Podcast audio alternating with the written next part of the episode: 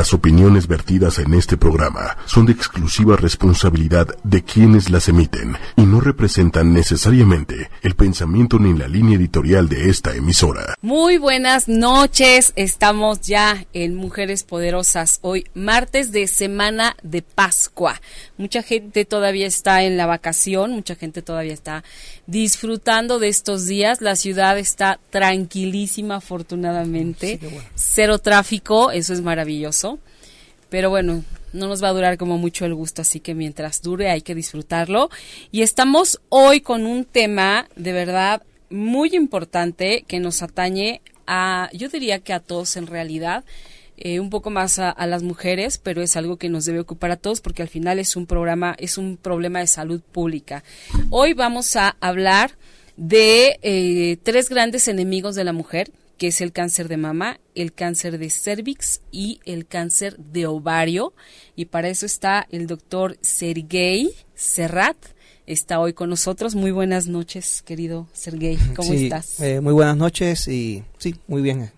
Y un placer estar eh, junto a ti. No, bueno, el placer es, es nuestro tener a, nos, este, hoy a, esta noche a Sergey. Y bueno, y de todas formas, yo les quiero decir lo que siempre les digo, eh, la gente que nos escucha a través de www.ochoymedia.com también nos puede escuchar y ver a través de la fanpage de ocho y media. Es 8 con número Y media. También de igual manera vamos a estar, estamos así ya a través de YouTube y a través de Twitter. Hay mucha gente que prefiere YouTube, ya me di cuenta como que no les gusta meterse al Facebook o no tienen Facebook y se van a, YouTube. Entonces, bueno, Sergey, pues ya tenemos saludos, fíjate, Patti Jiménez nos manda saludos, Joy Fragoso, Rodrigo Hernández Chávez, buenas noches a todos los que ya están por aquí. Qué gusto que nos acompañen. Quiero decirles también que como estamos haciendo Facebook Live en vivo, yo puedo leer todos sus comentarios y las preguntas que le hagan a Sergey, por supuesto que las vamos aquí a contestar. Bueno, él, ¿verdad? Porque yo yo no, yo te hago las preguntas y tú las contestas. Ahí haremos el, el intento. Sergey, cuéntanos un poquito de quién eres, porque tú eres cubano, estudiaste en Cuba. Cuéntanos un poquito cómo, cómo está esto de tu currículum, digamos. Eh, sí, bueno, buenas noches repetidas. Eh, yo soy médico cubano, eh, soy graduado del año 2002. soy médico especialista en medicina general integral en Cuba, que se llama, aquí sería como médico familiar. Y además de eso, eh, hice la especialidad de medicina forense. Entonces, ah, pero aquí me he dedicado sobre todo a la atención a pacientes con cáncer. Y eh, hace cuatro años ya estoy aquí en la, Ciudad de México, eh, que me ha, me ha acogido con, con los brazos abiertos y, y con, a personas maravillosas que he tenido el placer de, de conocer. Claro, sí, bueno, sí, los mexicanos somos maravillosos, pero bueno, tú también eres, eres maravilloso. Nosotros nos conocemos de ahora dos años probablemente. dos años. Dos años.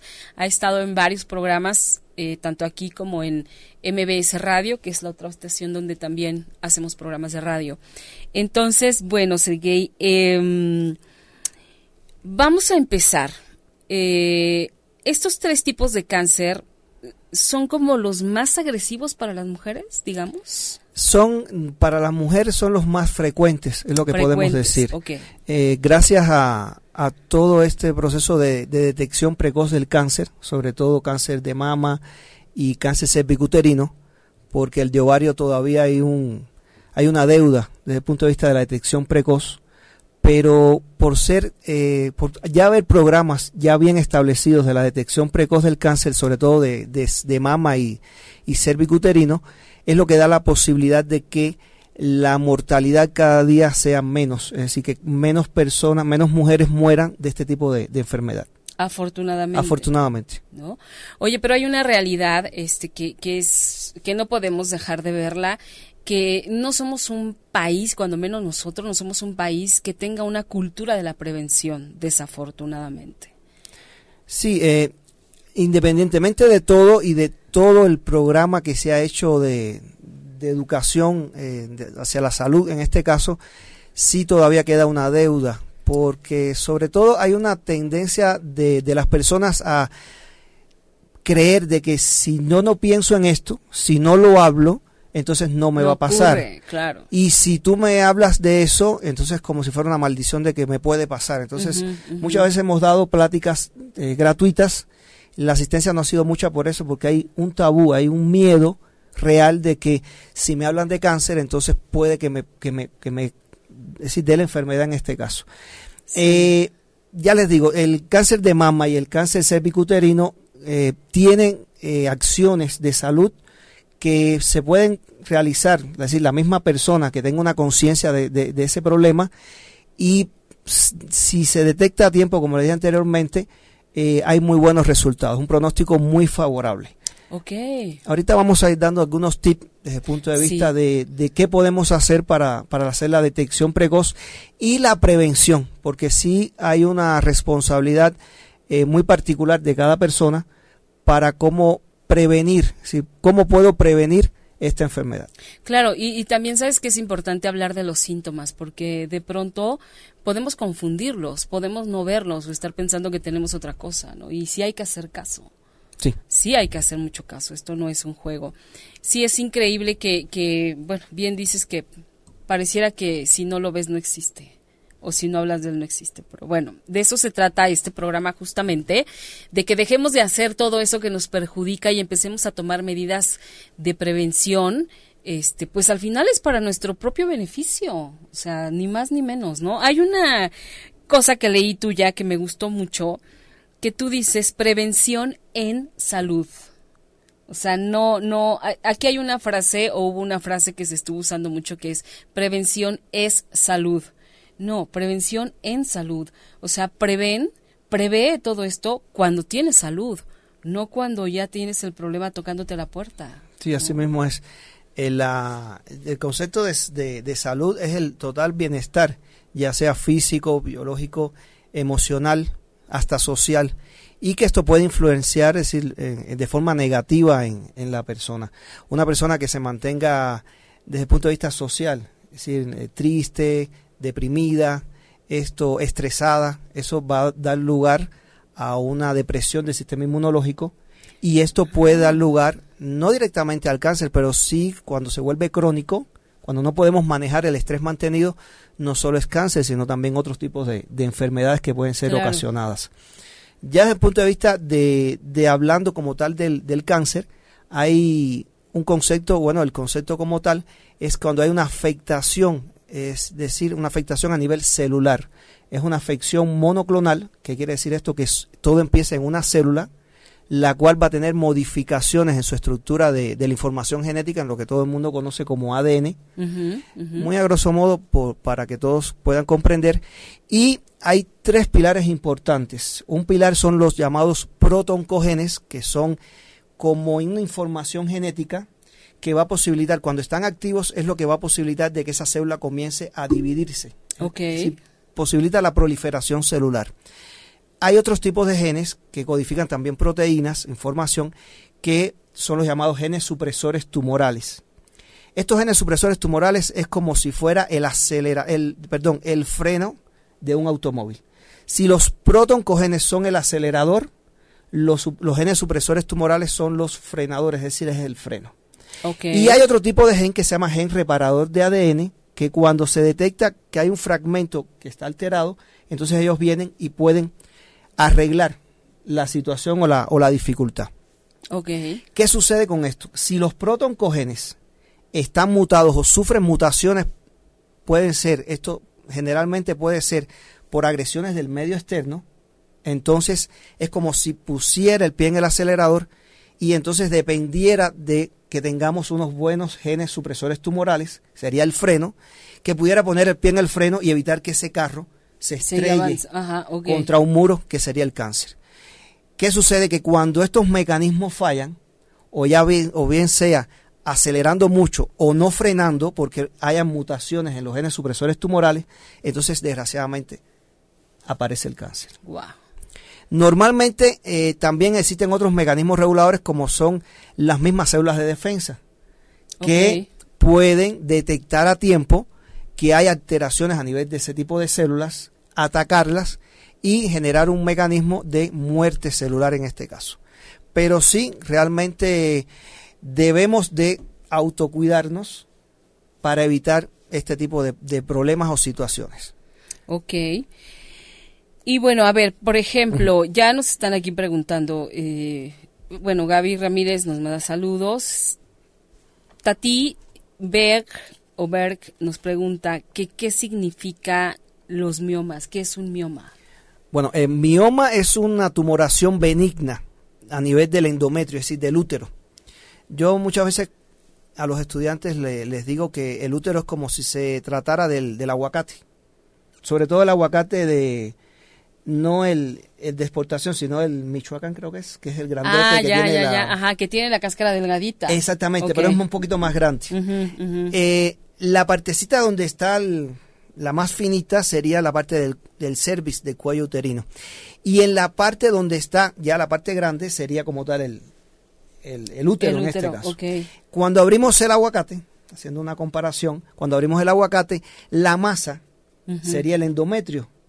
Entonces, ah. cuando ocurre una tumoración que puede ser subserosa, quiere decir que esta tumoración saldría en la cascarita del aguacate. Ajá, ahí se notaría. Ahí sería, ahí sería la tumoración. Pero puede ser intramural, que puede ser dentro de la masita, o puede ser submucoso, que sería donde está la semilla.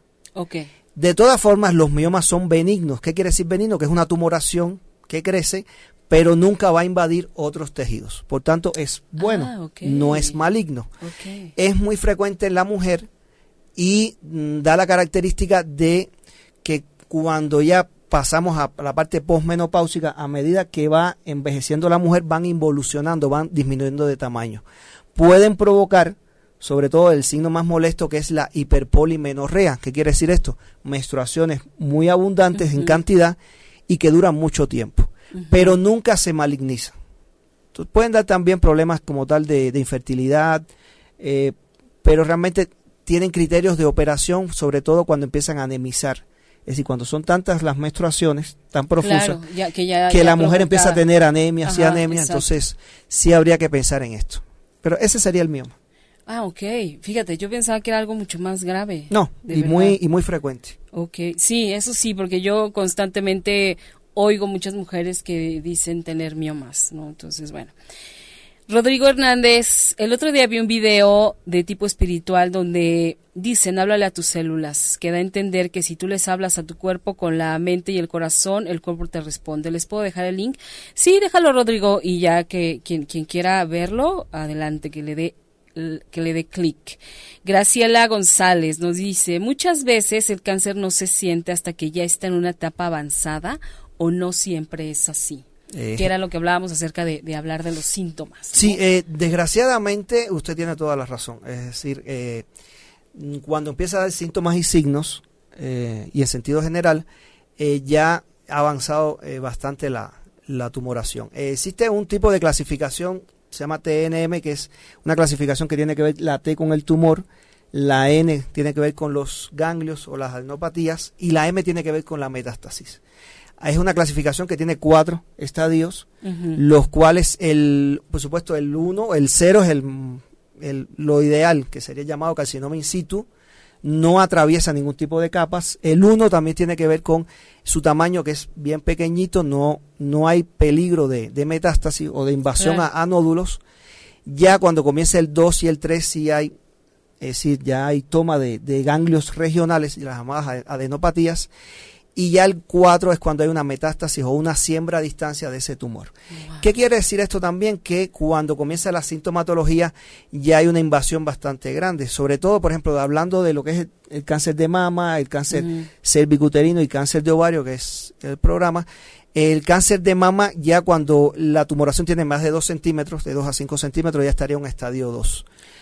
Y puede haber además de eso, aunque el tamaño sea menos de 2 centímetros, si tiene toma de alguna adenopatía o algún ganglio regional, ya digan en la axila, aquí a nivel del esternón, eh, ya, sí, ya, ya sería un poquito más avanzado. Ahora, desde el punto de vista de los síntomas, eh, por ejemplo, hablando del cáncer cervicuterino, cuando comienza a haber sangramientos, por supuesto sangramientos vaginales eh, o secreciones en este caso, pero sobre todo sangramientos, que no estén relacionados con la menstruación. No deben estar relacionados con la menstruación. ¿Y, cómo podría saber eso? Por ejemplo, a una mujer le, cae la menstruación ahorita, le dura, normalmente cuatro o cinco días, pasa una semana y la mujer comienza a sangrar. O ah, durante las relaciones sexuales, sangra durante las relaciones sexuales. Entonces, eso es un signo de alerta. Eso es una sintomatología. Pero desgraciadamente cuando empieza a dar esos síntomas, ya el cáncer está un poquito avanzado.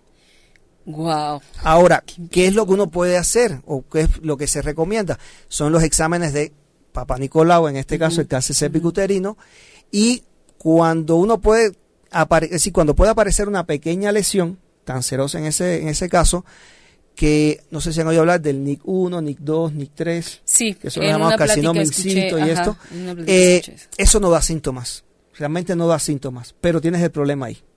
Entonces eso te da la posibilidad de que antes que te lleguen los síntomas, ya tú hagas la detección precoz. Pero sí, como tiene toda la razón la, la el nombre es Graciela. Graciela, ajá.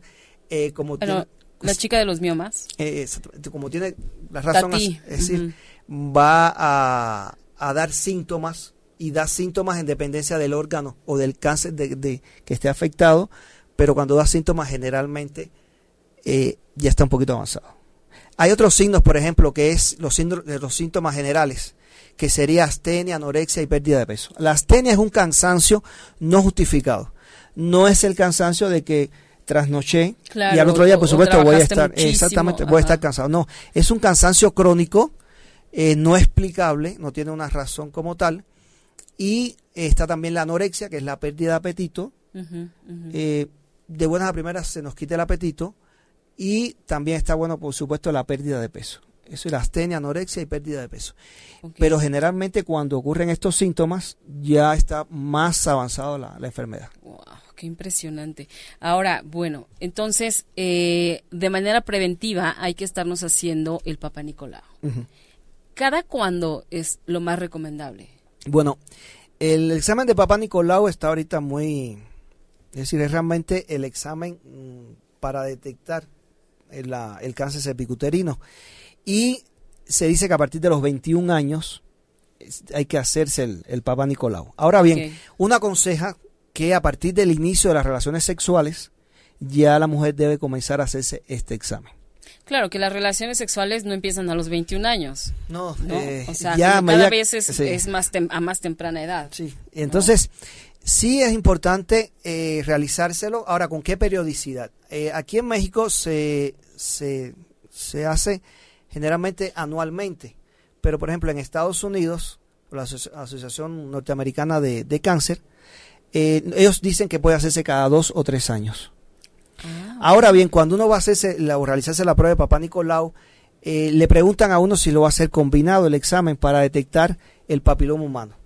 Y mm. si es recomendable realizárselo porque realmente la primera causa o el factor de riesgo más importante, o la, la primera causa de cáncer cervicuterino, es la infección por el virus del papiloma humano. Ah, vaya. El, el, virus del papiloma humano tiene alrededor de 150 serotipos. el mismo virus tiene, de su familia son como 150 hermanos. Exactamente. y algunos van a dar, eh, algunos son catalogados como de bajo riesgo y otros como alto riesgo. Eh, los de alto riesgo sí realmente no son todos los serotipos, son algunos y son más cancerígenos que los otros. Okay. Ahí también tiene que jugar mucho la, la parte inmunológica, es decir, que tener un buen sistema inmunológico que pueda combatir a esta enfermedad y realmente, hablando un poquito del papiloma, es una infección viral, como dije anteriormente, ataca el epitelio, es decir, la, el revestimiento epitelial eh, sobre todo a nivel superficial, es una enfermedad de transmisión sexual, va a estar a nivel de la vagina, el pene, puede estar también a nivel de la boca, la garganta. Ahora bien, no va a afectar el epitelio de revestimiento de órganos internos, eso no lo, no lo hace. Pero bueno, ya con el daño que, provoca es más que suficiente. Híjole, sí, es terrible. Entonces, bueno, sí se recomienda eh, realizarse el examen de papá Nicolau combinado con, con lo que es la, la prueba de, de... De, papiloma y realmente se haría hasta los 65 años. Ah, Ahora bien, a los 65 años, imagínense que es una persona, una mujer que se hizo todo siempre regularmente, su papá Nicolau siempre dio negativo y de los 55 a los 65 años le dio negativo. Entonces, esa persona sí puede dejar de realizarse su papá Nicolau. Ahora bien, si en esos 10 años sí hubo problemas como algo positivo, dígase lo un que haya sido, lo que haya sido, sí tiene que tener un seguimiento hasta los 20 años posteriores. Es decir, que estaría hasta los 85, años, realizándose periódicamente este examen.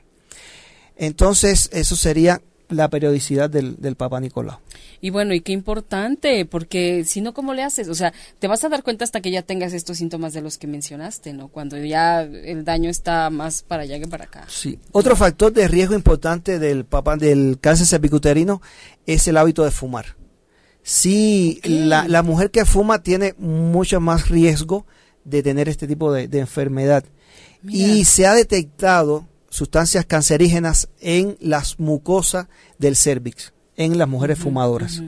el, el, hábito de fumar, bueno, es el factor de riesgo más eh, frecuente y más demostrado de que es altamente cancerígeno.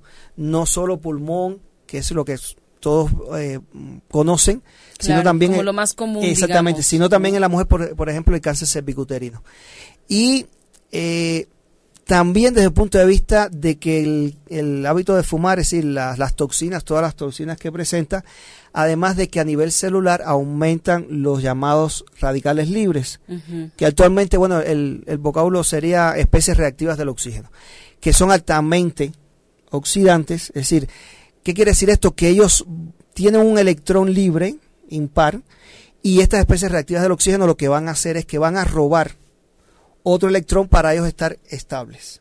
Qué barbaridad. Ahora bien, esa inestabilidad tan grande que tienen las especies reactivas del oxígeno, que radicales libres, atraviesan las membranas celulares y van a provocar modificaciones a nivel del ADN.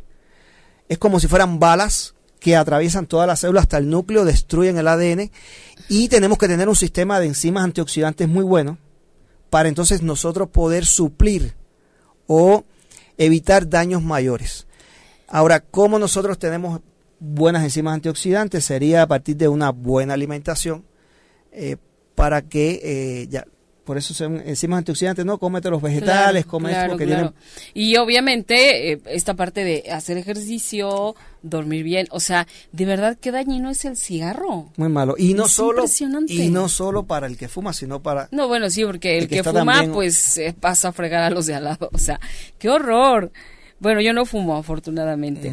Oye, Gabriela Ramírez Ochoa nos dice, me detectaron quistes y miomas en toda la matriz. Me dijo el doctor que ya tienen que quitarme la matriz, pero tengo miedo. Mi abuela paterna falleció de cáncer cervicouterino. Es probable que a mí me dé cáncer, tengo 46 años. Mm, como dije anteriormente, no hay, los miomas no se van a malignizar. Okay. Los miomas no se van a malignizar, pero sí es algo importante el antecedente de cáncer, de, cáncer en, en, la familia. Eh, del 10 al 15%, del 10 al 15% de los cáncer tienen un factor genético importante. Y el factor genético importante está dado sobre todo en mutaciones que tienen eh, los genes supresores tumorales. Okay. Entonces, eh, si tiene ese antecedente de cáncer en la familia, sobre todo de primer grado de consanguinidad, sí. tiene que tener un chequeo, si tiene que tener una, una revisión periódica importante. Ahora bien, eh, realizarse la cirugía como tal de una histerectomía, eh, no va a haber extirpación de los ovarios. Generalmente le dejan los ovarios para que mantenga su función hormonal y ahí hay que ver, bueno, desde el punto de vista riesgo-beneficio. Pero si esos miomas eh, le están dando mucho problemas de salud, como dije anteriormente, unas hiperpolimenorreas, dolores bajo vientres, sí sería recomendable hacer la, cirugía. No tener miedo, actualmente eh, hay muy buenos cirujanos en, aquí en México, así que... Sí, afortunadamente también pues, la ciencia ha ido avanzando. Claro, claro. Los, los, métodos no son los mismos que, que hace 20 años, digamos, ¿no? Cuando seguramente, o 30, cuando su abuela, su abuela le, le dio, ¿no? Ajá, así mismo es. Ok, entonces, bueno, ya estamos, ya ah, nos hablaste de los síntomas del, del cáncer cérvico-uterino, ¿no? Y, una manera de prevenirlo es hacernos el papá Nicolau ah, eh, ligado preferentemente con el virus, el estudio del virus del papiloma humano, ¿no? Que sus siglas son BPH, VPH. Cuando vean por ahí VPH es virus del papiloma humano. Muy bien, entonces, y ahora, por ejemplo, el cáncer de mama. ¿Cuáles son los síntomas? Digo, eh, afortunadamente todas sabemos, creo yo, que pues, localizar estos pequeños tumorcitos, bolitas, ¿no? Pero además de eso, ¿qué más hay? Además de la tumoración, puede haber eh, secreción de a, través del pezón, Ajá. puede eh, haber de un líquido sanguinolento, eh, no sangre así roja rutilante, sino como, como aguadita, así puede ser. Ok. Aunque sí se aconseja que ante cualquier secreción de cualquier tipo por la mama, sí tiene que ir al, al médico para realizar el examen. Mm, comienza todo puede comenzar con una pequeña tumoración a nivel de la, de la mama, una bolita. Esta bolita, la mayoría da a nivel de cuadrante superior externo, es decir, en la parte, para los que nos están viendo, sería la parte externa y hacia arriba. Pero, Como por la, digamos, axila, hacia la axila. Exactamente. Pero no es tampoco que, no, todos van a ir, no, hay que palpar la mama, la mama hay que, hay que hacer el autoexamen de mama, y este autoexamen de mama, la mujer, es decir, uno es quien mejor puede conocer su mama. Sí. Eh, ahorita hablaríamos del autoexamen de mama. Pero desde el punto de vista de, los otros síntomas, desgraciadamente cuando dan ya sí realmente está muy avanzado. Eh, puede haber la llamada piel, la, la, piel en cáscara de naranja, que así mismo literalmente se ve como una naranja que, tiene como unos hoyitos más separaditos. Puede haber enrojecimiento, puede haber retracción. Irritación. no, retracción, es como si se recogiera, ah, como si fuera un hoyuelo. Como si se metiera. Como si se metiera. Por eso hay asimetría en la, en la mama. Eh, el enrojecimiento. Ahora bien, desde el punto de vista de las tumoraciones, el 80% son tumoraciones benignas. Tampoco hay que tener miedo de, palparse la mama.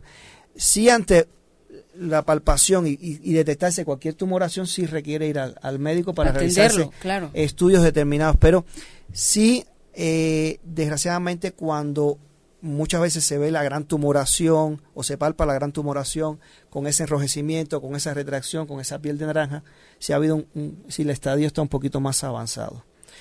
Eh, puede haber también palpación de adenopatías y sobre todo si metemos la mano en la axila y bajamos el brazo y nos palpamos bien por ahí, lo normal es que no, no, sintamos nada. Pero es parte del examen físico también. Eh, esos serían como tal los síntomas de... Ya después cuando ya da, como dije anteriormente, eh, cansancio, pérdida del apetito, pérdida de peso, ya realmente hay más avance de la, de la enfermedad. Sí, ya son síntomas más rudos, digamos. Exactamente. Pero, por, por ejemplo, eh, de los exámenes que nos podemos hacer, eh, estaría el autoexamen de mama, que es lo que se aconseja que sea una semana después de cada menstruación. Lo podemos hacer en el baño, eh, se le podemos decir a la pareja que nos, que nos ayude. Y eso puede propiciar a otras cosas también. Aprovechando, Claro. Y, y entonces haríamos esto. Normalmente el médico lo que está establecido es que lo haga, que haga el examen físico una vez al año. Ok. Es como, como, como detección en este caso, es decir, como promoción en este caso. Ahora bien, ¿qué otros exámenes nos podemos hacer? Estaría el ultrasonido, que no va a dar ningún tipo de daños. El ultrasonido sobre todo lo que nos va a dar es si hay tumoración o no y si esta tiene, si esta es sólida o si es quística. Okay. Si es sólida, entonces puede ser propenso a alguna afección maligna. Si es quística, no hay ningún tipo de problema. También está la mastografía o mamografía, como quieran llamarla. Esa mastografía se va a hacer eh, por programa creo que a partir de los 50 años, a no ser de que tengamos eh, factores de riesgo muy importantes que ahorita hablaríamos de ellos, pero que tengamos factores de riesgo importantes, entonces a partir de los 40 ya sí podríamos solicitar la, mastografía. Esta mastografía, eh, mm, en ocasiones, si la mama es muy densa, ¿qué quiere decir que es densa? Eh, la mama está constituida por tejido glandular y tejido adiposo. El tejido adiposo es la grasita. No está relacionado con el tamaño de la mama. Hay mamas pequeñas que son muy densas, tienen más tejido glandular que adiposo, y hay mamas grandes que tienen también mucho tejido glandular. Entonces la densidad lo da el tejido glandular. Si la mama es muy densa, hasta en la mastografía puede costar trabajo realizar un diagnóstico. Ah, mira. Ahora bien, la mastografía es de gran importancia, la, su, su realización, y conjuntamente con eso, ahorita hay, con la, con la ciencia como tal, como estamos ahorita, hay resonancias magnéticas que son para, para la mama específicamente. Por supuesto, es un poquito más costoso. Pero lo que tenemos de accesibilidad es, bueno, el ultrasonido, la mastografía. Ya si hay lesiones con sospecha de malignidad, ya el médico les mandaría a hacer un examen que se llama, que es de citología, que se llama eh, BAF o aspiración con aguja fina, que ahí mismo no hay ningún tipo de problema, no es tan invasivo, es una agujita, y ahí sí va a dar lugar al estudio citológico, si existe algún tipo de malignidad. Eh, sobre todo, como les dije anteriormente, el 80% son lesiones benignas, no son malignas, pero tampoco es asustarse, pero sí ocuparse en este caso. Claro, bueno, qué importante, porque, a ver, eso se podría, se podría convertir en, algo maligno si no lo atiendes. Hay lesiones benignas que sí podrían tener un, un, un futuro maligno. desenlace maligno. Sí, pero no, no, es la mayoría, realmente no es la mayoría. Mm, hablando ya de cáncer de mama, existen factores de riesgo modificables y otros que no son modificables. Por ejemplo, los no, los, los no modificables, empezaríamos con, con el sexo, el 99% es de cáncer de, eh, de mama en mujeres, el 1% es en el hombre. Es decir, que podemos tener, desarrollar cáncer de mama. Y, y sí, desgraciadamente es bastante invasivo en el hombre y como no lo sabemos de que podemos tener cáncer de mama, la tumoración puede aparecer crecer y nosotros ni darnos cuenta. ¿De veras? Sí. Entonces, eso hay que tenerlo presente. Pero bueno, el factor de riesgo no modificable sería la edad, sería el, sexo. La edad sobre todo a partir de, mientras más grande seas, más factor, más probabilidades de tener cáncer de mama. Se dice que ya a partir de los 63 años la probabilidad es mucho mayor que una mujer de 40 años. ¿De veras? Lo otro sería la llamada menarquia precoz y menopausia tardía. ¿Qué es esto? La menarquia es el inicio de la menstruación por parte de la mujer. Se dice que una menarquia precoz es menos de 12 años y una ah. menopausia tardía es más de 55 años. Entonces, si combinamos las dos cosas, menarquia precoz, menopausia tardía, entonces el tiempo de, del influjo hormonal de estrógeno y progesterona en la mujer es mucho mayor. Es grande, claro, muy grande. Otro factor de riesgo, pero ese no es modificable. Otro no modificable sería la densidad de las mamas. Mientras más densa la mama, más eh, probable de la aparición de la, de la enfermedad. Y ya sería, lo otro sería el, antecedente patológico familiar. ¿Qué quiere decir esto? Antecedentes de familiares de primer orden, como mamá, hermanas, abuela un poquito menos, pero sobre todo de primera línea de consanguinidad que tengan cáncer de mama, hayan tenido cáncer de mama. Y por último, el no modificable sería eh, tener, haber tenido cáncer de mama en, una, en un seno. Ok. Se ha visto que, por ejemplo, en una mama da un carcinoma ductal infiltrante y en la otra mama da un cáncer con otras características anatomopatológicas distintas, da lobulillar.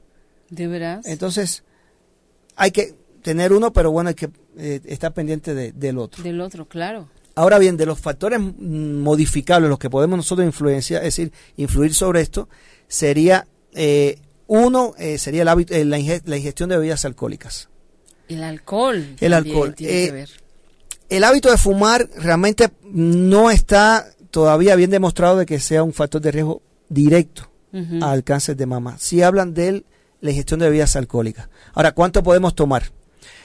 Eh, la Asociación Norteamericana de Cáncer lo que dice es que no más de un trago al día.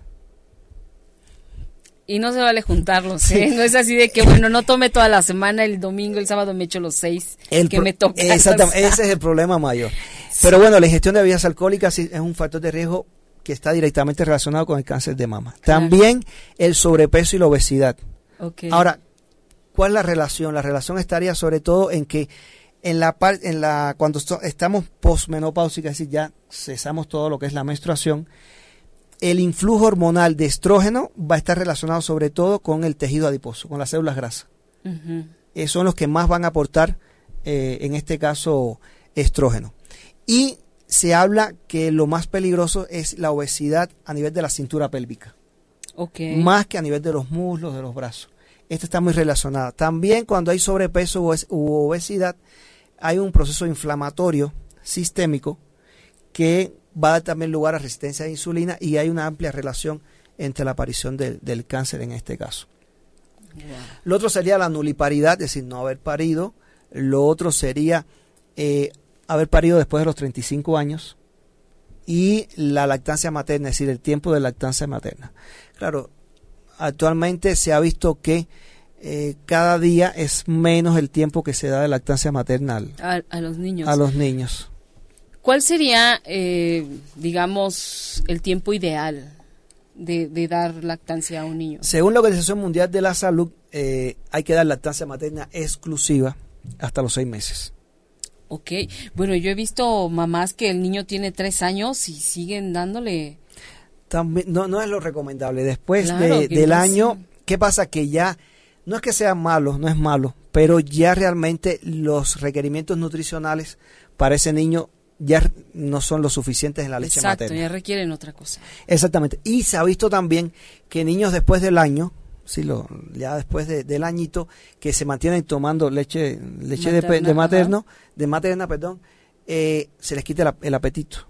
Entonces muchas veces hay que quitarle la, el pecho para entonces empezar con una alimentación ya más eh, consistente, exactamente abundante, ya con otros requerimientos nutricionales en este caso. Pero si no dar lactancia materna en periodos muy cortos también puede ser un factor de riesgo importante. Lo otro que es importante, el factor de riesgo, perdóname, es la, llamada terapia hormonal de reemplazo. ¿Qué quiere decir esto? Eh, las mujeres posmenopáusicas que comienzan con todas estas manifestaciones que son muy molestas, como los bochornos, la ansiedad, todo esto, eh, le empiezan a dar medicamentos, eh, muchas veces que son, bueno, estrógeno, progesterona, que pueden dar lugar también a factores de riesgo importantes para la aparición del cáncer. Entonces, hay que tener mucho cuidado. hay que tener mucho cuidado. Hay que estarse revisando, checándose y viendo cuál es el tratamiento más adecuado, ¿no? lo menos dañino o lo menos invasivo que puedas hacer.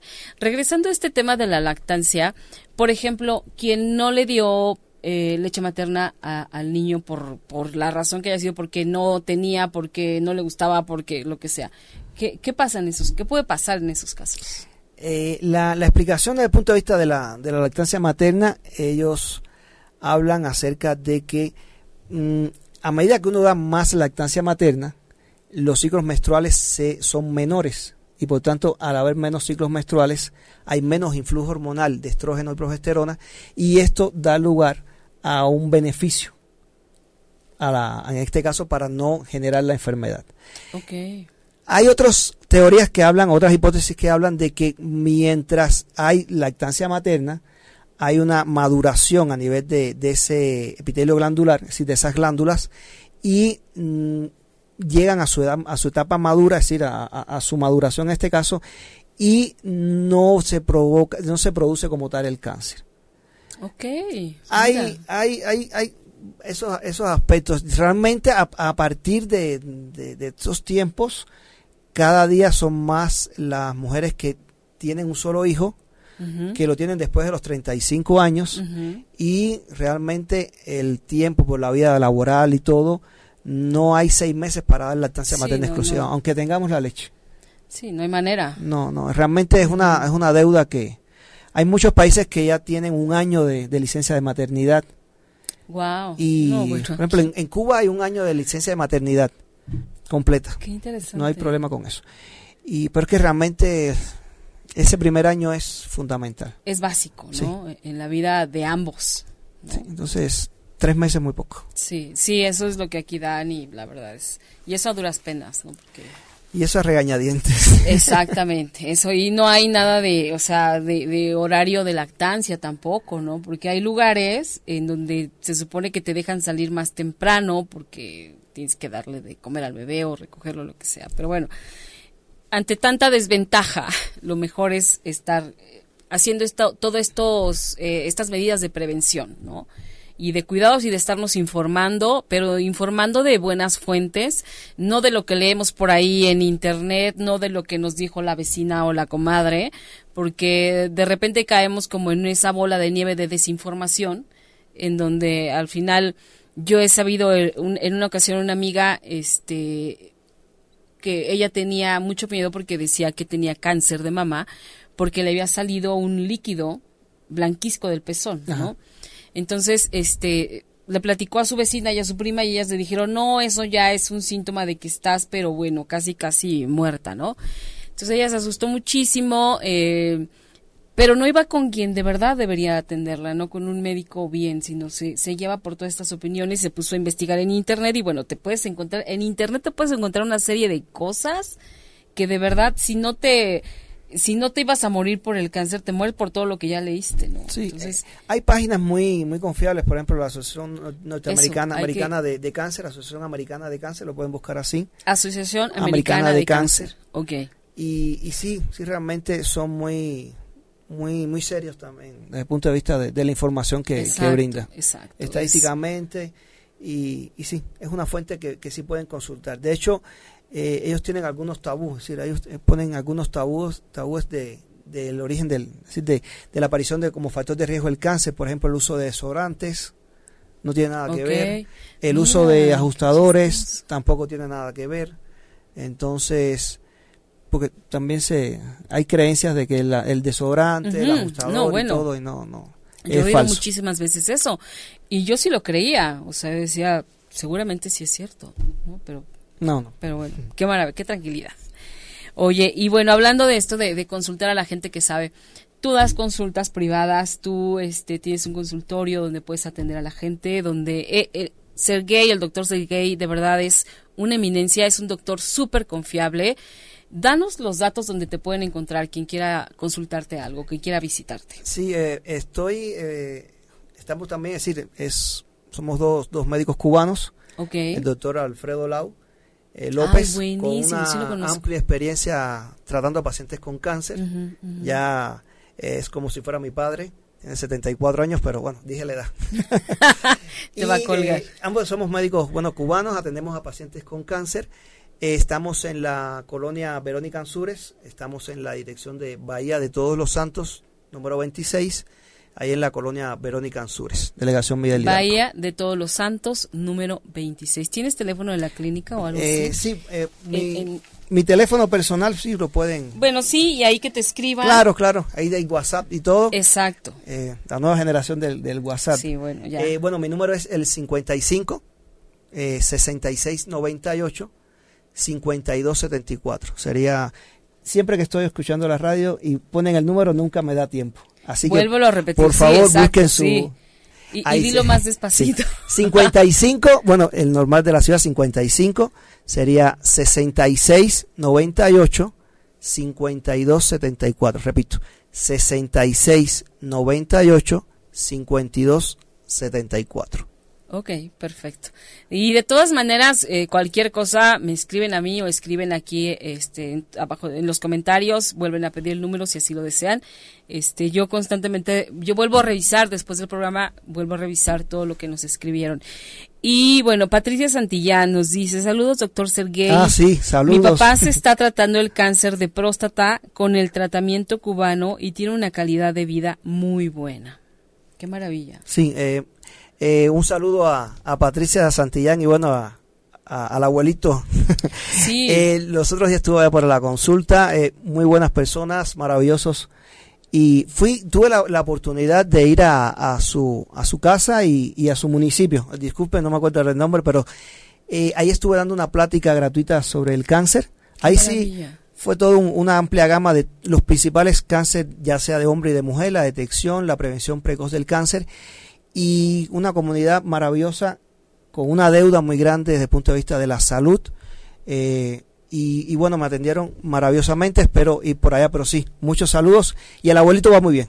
El abuelito sí, y bueno, en este caso nos enfocamos nosotros a estos, bueno, tú te enfocaste este, a estos tipos de cáncer porque es muy extenso, entonces queríamos como que hablar un poquito, ahondar un poquito eh, más en cada uno de ellos para que ustedes se llevaran más información, pero el doctor Sergey es experto en muchos tipos de cáncer, ¿no? El doctor Lau también, ya lo tuvimos también en entrevistas en programa de radio, es impactante también el doctor Divino. Y este, y bueno, yo eh, quisiera que les dijeras eh, un último mensaje, o bueno, ya para irnos, no un último, sino ya para irnos, porque ya estamos cerquita del final. Sí, se fue rápido. Acerca de la prevención. ¿Tú, tú, cómo, ¿Tú cómo ves? Sí estamos muy mal aquí, ¿verdad? En, esto de la prevención. Sí, sobre todo... ¿Qué ves tú con todo eso? Yo veo todavía una, un problema, una deuda muy grande de, la población ante el cáncer, ante pensar de que no me va a pasar y, si no, y no me va a pasar porque no pienso en él. y entonces yo siempre digo, no es un problema de preocuparse, sino un problema de ocuparse. Así es. Y si fumamos, por favor, ¿cuántas demostraciones hay que darle al fumador para que deje de fumar? Y hay médicos, desgraciadamente, que fuman. Entonces yo digo que son los suicidas. Porque si tú tienes ese conocimiento... exactamente, saben lo que ocurre y, ahí están dándole. Entonces, si en la mujer tenemos a nuestra mano el autoexamen de mama, si tenemos a nuestro alcance el papá Nicolau, si tenemos a nuestro alcance la mastografía, eh, una cosita muy rápido, muy rápido de cáncer de ovario, una mujer que tenga durante un mes más de eh, 10 episodios de dolor bajo vientre, sobre todo en las tardes, sangramientos, eh, hay que hacerse un ultrasonido ginecológico. No estamos esperando, de, no, es una colitis, no. Y desgraciadamente muchas veces van al médico y le dicen es una colitis y le ponen tratamiento, eso enmascara los síntomas, háganse un ultrasonido. Eso te puede dar lugar a un diagnóstico precoz. Que bueno, que sería maravilloso, o sea, un diagnóstico precoz es lo mejor que te puede pasar. Entonces, es un problema de, ocuparse. Y si tenemos esto a nuestro alcance, eh, nosotros ya podemos tener una conciencia, una conciencia de la prevención, una conciencia de la detección precoz de, esta enfermedad que desgraciadamente en estos últimos tiempos ha ido aumentando y aumentando. Y en nuestras manos estaría como tal detectarlo a tiempo y el tratamiento sería exitoso. Esto estamos hablando del cáncer de ovario. Sí, eh, eh, el, cáncer de ovario que casi ni, lo... sí, casi ni lo tocamos, pero sí, y, no, y sí nos están diciendo, faltó el cáncer de ovario que no es lo mismo que cervical uterina, exactamente. Sí, no, es, igual. Solamente quiero decirle del cáncer de ovario que es como si fuera la monja la monja del programa Masterchef, que es la... Ah, no lo eh, esa, esa monjita que era obesa, eh, tiene muy, está muy relacionado el cáncer de ovario, los factores de riesgo con el cáncer de mama, es decir, da más en la edad avanzada, eh, personas que son nulíparas, que nunca han parido, o personas que, que, que, tuvieron un solo, un solo hijo después de los 35 años, la obesidad, el sedentarismo, eh, esos serían más o menos los factores de riesgo. La menarquia precoz, la menopausia tardía, están muy relacionados.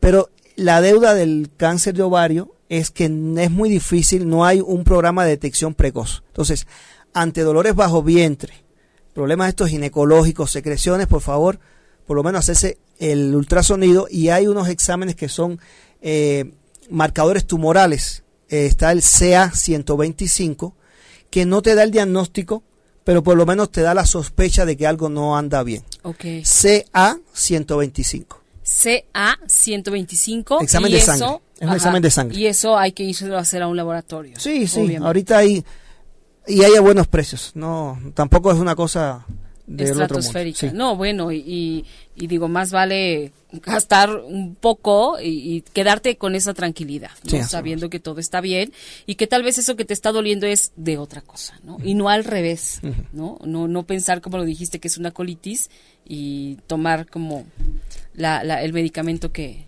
o el tratamiento que no corresponde. Sí, así, así mismo es. Pues nada, eh, estar siempre prevenido, que es muy importante. Siempre, exactamente, Sergey. Pues muchísimas gracias. Tienes que venir a hablarnos de otros tipos de cáncer, porque de verdad que sí, em, como no somos, no, no tenemos esta cultura de prevención, hay muchas cosas que dejamos pasar, que nos están pasando y que no hacemos caso. En primera, porque lo volvemos a repetir, creemos que si no lo veo, no existe. ¿No? Y segunda, creemos también de pronto que es carísimo el tratamiento, que la medicina es costosísima. Ya, y, eh, ya los costos han cambiado, ya la medicina también ha avanzado mucho en ese sentido y ya no, ya no es como era antes. Entonces también quitémonos esas ideas y atendámonos a tiempo, ¿no? Y, y más vale gastar un poquito ahora y no después perder, pero ya no perder la economía, sino perder la salud y a veces la vida, ¿no? Entonces, bueno, pues llegamos ya al final del programa. Este Muchísimas gracias, Galindo, Susana. Bueno, hablamos ya un poco de, el doctor ya habló un poco del cáncer de ovario. Gabriela Ramírez nos agradece por toda la información que, que aquí les veniste a compartir. Yo les quiero invitar este sábado próximo a la obra de teatro La verdura carnívora que dirige, actúa y hace todo este monólogo impresionante, Abril Mayet. Tenemos cortesías, pases dobles para este sábado. La función es a las seis y media de la tarde en el Teatro Coyoacán, que está por ahí por División del Norte y eh, Río Churubusco más o menos. Quien quiera, mándenme un mensaje, escríbanme, este yo les anoto para que su nombre aparezca en la lista. Es una obra, es una es un monólogo muy impresionante. Ella hizo una investigación con niños de la calle y todo se basa justamente en, en la situación que viven los niños de la calle. Ella les da un toque de humor muy particular, pero es una obra que además de que te divierte, te deja reflexionando acerca de muchísimas cosas. Y bueno, ya estamos para despedirnos. Yo les agradezco muchísimo que hayan estado hoy con nosotros. Sergei, nuevamente muchísimas gracias. Y bueno, nos vemos y nos escuchamos la próxima semana en punto de las 20 horas. Gracias, besos, bye. Si te perdiste de algo o quieres volver a escuchar todo el programa, está disponible con su blog en ochoymedia.com y encuentra todos nuestros podcasts de todos nuestros programas en iTunes y Tuning Radio. Todos los programas de ochoymedia.com en la palma de tu mano.